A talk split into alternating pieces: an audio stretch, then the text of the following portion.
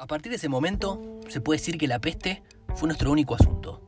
Hasta entonces, a pesar de la sorpresa y la inquietud que habían causado aquellos acontecimientos singulares, cada uno de nuestros conciudadanos había continuado sus ocupaciones, como había podido, en su puesto habitual, y, sin duda, esto debía continuar. Pero una vez cerradas las puertas, se dieron cuenta de que estaban, y el narrador también, atrapados en la misma red, y que había que arreglárselas.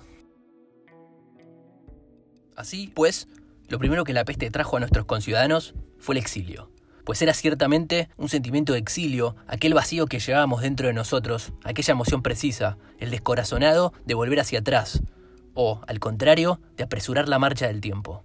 Eran dos flechas abrasadoras en la memoria.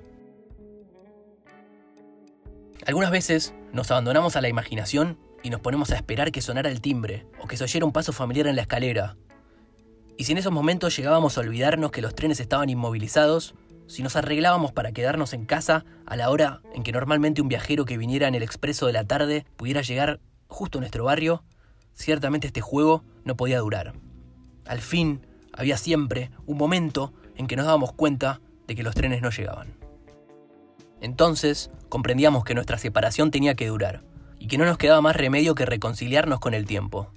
Entonces, aceptamos nuestra condición de prisioneros, quedábamos reducidos a nuestro pasado, y si algunos tenían la tentación de vivir en el futuro, tenían que renunciar muy pronto, al menos en la medida de lo posible, sufriendo, finalmente, las heridas que la imaginación inflige a los que confían en ella.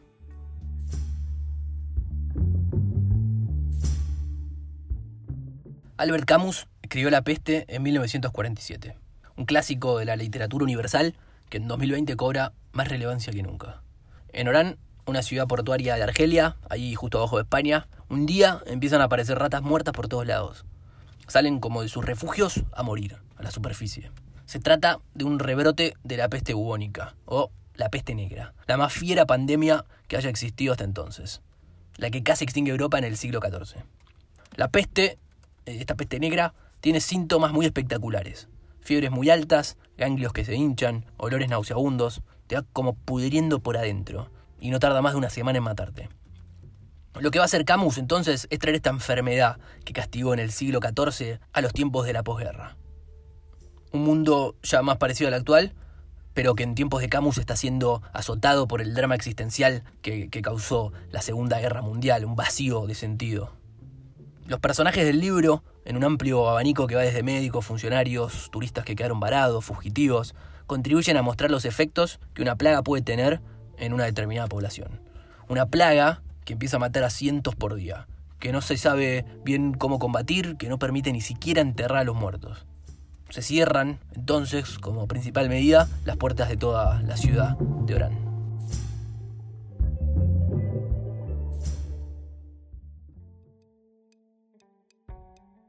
Un sentimiento tan individual como es el de la separación de un ser querido se convirtió, de pronto, desde las primeras semanas, mezclado aquel miedo, en el sufrimiento principal de todo un pueblo durante aquel largo exilio. Entonces algunas familias, por lo demás escasas, tomaron la situación a la ligera, y poniendo por encima de toda prudencia el deseo de volver a ver a sus parientes, invitaron a estos a aprovechar la ocasión. Pero pronto, los que eran prisioneros de la peste comprendieron el peligro en que ponían a los suyos y se resignaron a sufrir la separación. En el momento más grave de la epidemia no se vio más que un caso en que los sentimientos humanos fueron más fuertes que el miedo a la muerte entre torturas. El sentimiento que llenaba nuestra vida, que también creíamos conocer, iba tomando una fisonomía nueva. Maridos y amantes, que tenían una confianza plena en sus compañeros, se sentían celosos. Hombres que se creían frívolos en amor se volvían constantes. Hijos que habían vivido junto a su madre sin mirarla apenas, ponían toda su inquietud y su nostalgia en algún trazo de su rostro que avivaba su recuerdo. Esta separación brutal, sin límites, sin futuro previsible, nos dejaba desconcertados, incapaces de reaccionar contra el recuerdo de esta presencia todavía tan próxima y ya tan lejana que ocupaba ahora nuestros días. Los amantes se atormentaban todavía con otras angustias entre las cuales hay que señalar el remordimiento. Esta situación les permitía considerar sus sentimientos con una especie de febril objetividad, y en esas ocasiones, casi siempre, veían claramente sus propias fallas. En tiempos normales, todos sabemos, conscientemente o no, que no hay amor que no pueda ser superado. Y por lo tanto, aceptamos con más o menos tranquilidad que el nuestro sea mediocre. Pero el recuerdo es más exigente. Y así, consecuentemente, esta desdicha que alcanzaba toda una ciudad no solo nos traía un sufrimiento injusto, del que podíamos indignarnos, nos llevaba también a sufrir por nosotros mismos y nos hacía ceder al dolor. Esta era una de las maneras que tenía la enfermedad de atraer la tentación y de barajar las cartas.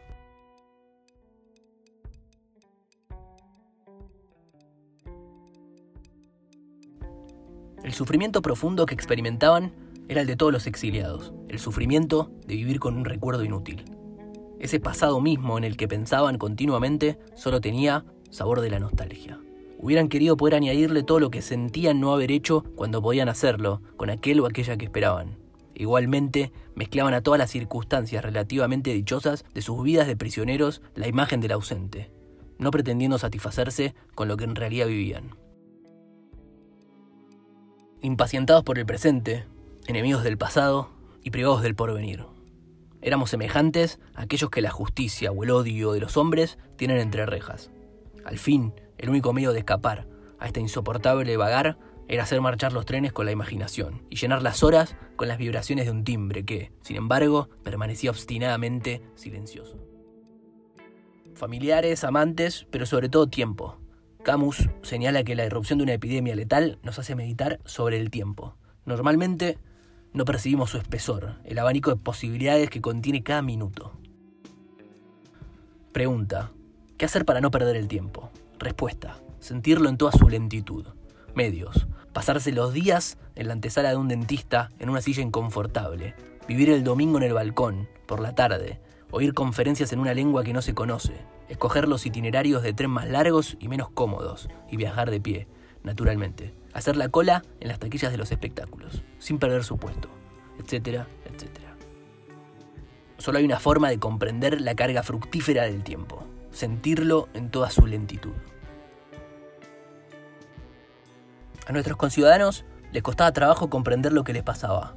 Había sentimientos generales como la separación o el miedo pero se seguía también poniendo en primer lugar las preocupaciones personales. Nadie había aceptado todavía la enfermedad. En su mayor parte eran sensibles sobre todo a lo que les transformaba sus costumbres o les dañaba sus intereses. Estaban malhumorados o irritados. Y estos no son sentimientos que puedan oponerse a la peste. Una de las consecuencias más notables de la clausura de las puertas fue, en efecto, la súbita separación en que quedaron algunos seres que no estaban preparados para ello. Madres e hijos, esposos, amantes que habían creído aceptar días antes una separación temporal, que se habían abrazado en la estación sin más que dos o tres recomendaciones, seguros de volverse a ver en pocos días o pocas semanas más tarde, sumidos en la estúpida confianza humana, apenas distraídos por la partida de sus preocupaciones habituales, se vieron de pronto separados, sin recursos, impedidos de reunirse o de comunicarse. Pues la clausura se había efectuado horas antes de publicarse la orden de la prefectura, y naturalmente era imposible tomar en consideración casos particulares. Se puede decir que esta invasión brutal de la enfermedad tuvo como primer efecto el obligar a nuestros conciudadanos a obrar como si no tuvieran sentimientos individuales.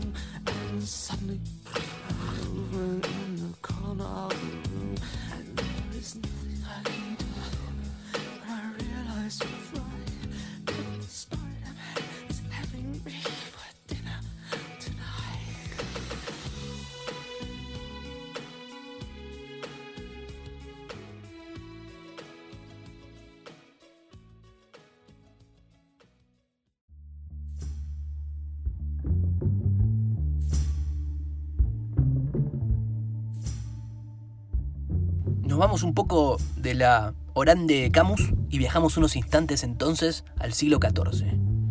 Se habla de China como su inicio, pero también en el sur de Rusia, las orillas del mar Caspio, y algunos otros estudios hablan de Kirguistán como epicentro, aunque Mongolia es considerada incluso hoy como endémica. La Yersina pestis es una bacteria que se encuentra en las pulgas de los roedores, y lo que hace es inflamar los ganglios linfáticos. Es posible que estos puedan abrirse y expulsar material purulento al exterior, cuerpos que hacen burbujas de putrefacción. La transmisión se da mediante pulgas infectadas.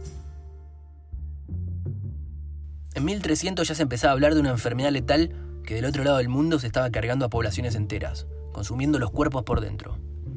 El imperio mongol había cortado la comunicación fluida que había entre Europa y Asia, pero ya se venía esparciendo por Asia Menor, a través de la ruta de la seda.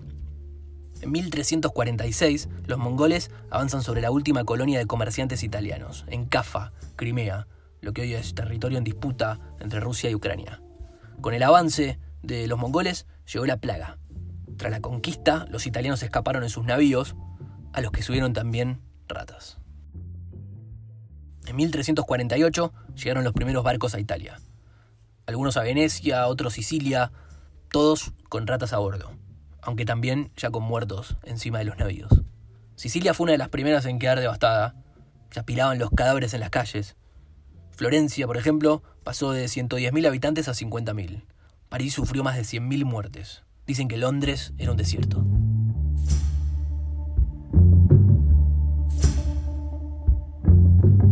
La peste negra rompió con los tejidos sociales.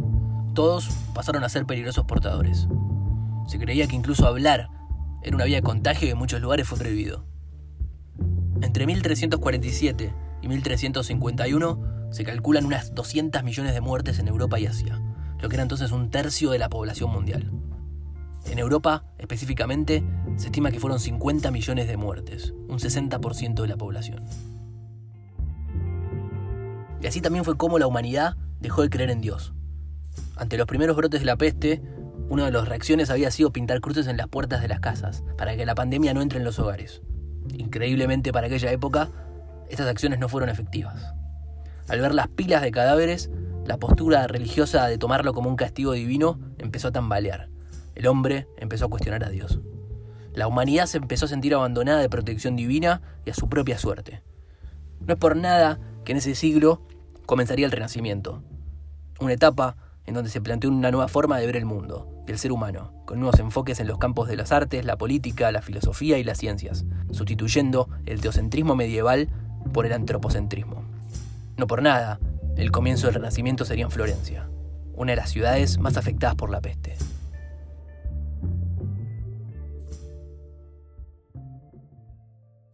Los justos no temerán nada, pero los malos tienen razón para temblar, pronunció el padre Paneleux en la novela de Camus. He vivido demasiado en los hospitales para gustarme la idea del castigo colectivo, le va a contestar Riox, médico y personaje central de la novela. Paneleux es un hombre de estudios, no ha visto morir bastante a la gente, por eso habla en nombre de la verdad. Pero el último cura rural que haya oído la respiración de un moribundo pensará como yo, se dedicará a socorrer miserias más que a demostrar sus excelencias. Camus nos trae la peste negra y su cuchillazo en el corazón de los paradigmas de la Edad Media al siglo XX, a los años conmovidos por la Segunda Guerra Mundial, caídos ahora en un sinsentido, defraudados por aquellas promesas que habían fundado la modernidad racional bajo el lema de igualdad, fraternidad y libertad. El último concepto y central que atraviesa toda la novela de Camus es el absurdo el sentido de la existencia cuando se carece de Dios y de una moral universal. Nos recuerda que somos débiles frente al absurdo. En última instancia, el hombre no tiene control sobre nada. La irracionalidad de la vida es inevitable, una carrera hacia la nada. Solo puede alivianarnos la ternura, el afecto que surge entre los humanos, tristes criaturas que han aprendido a contar las horas, sabiendo que cada minuto es un paso hacia el abismo. Todos los hombres son hermanos en el sufrimiento, en una desdicha que no se puede aplacar el apoyo mutuo y la libertad individual enemistadas con la indiferencia y la autoridad. Camus realza un costado positivo en el absurdo. Razones de la existencia ligados a valorar la vida humana por sí misma, y no por causas superiores a las personas como pueden ser las religiosas o las ideológicas. Así como la peste negra infestó a Dios y terminó con la Edad Media, la Segunda Guerra Mundial fue el punto culmine de la modernidad, al menos como se había trazado. Cuando todavía estábamos buscándole sentido a la posmodernidad, nos encontramos sintiendo la espesura del tiempo y navegando un absurdo del que no tenemos ni idea a qué nivel sacudirá las estructuras.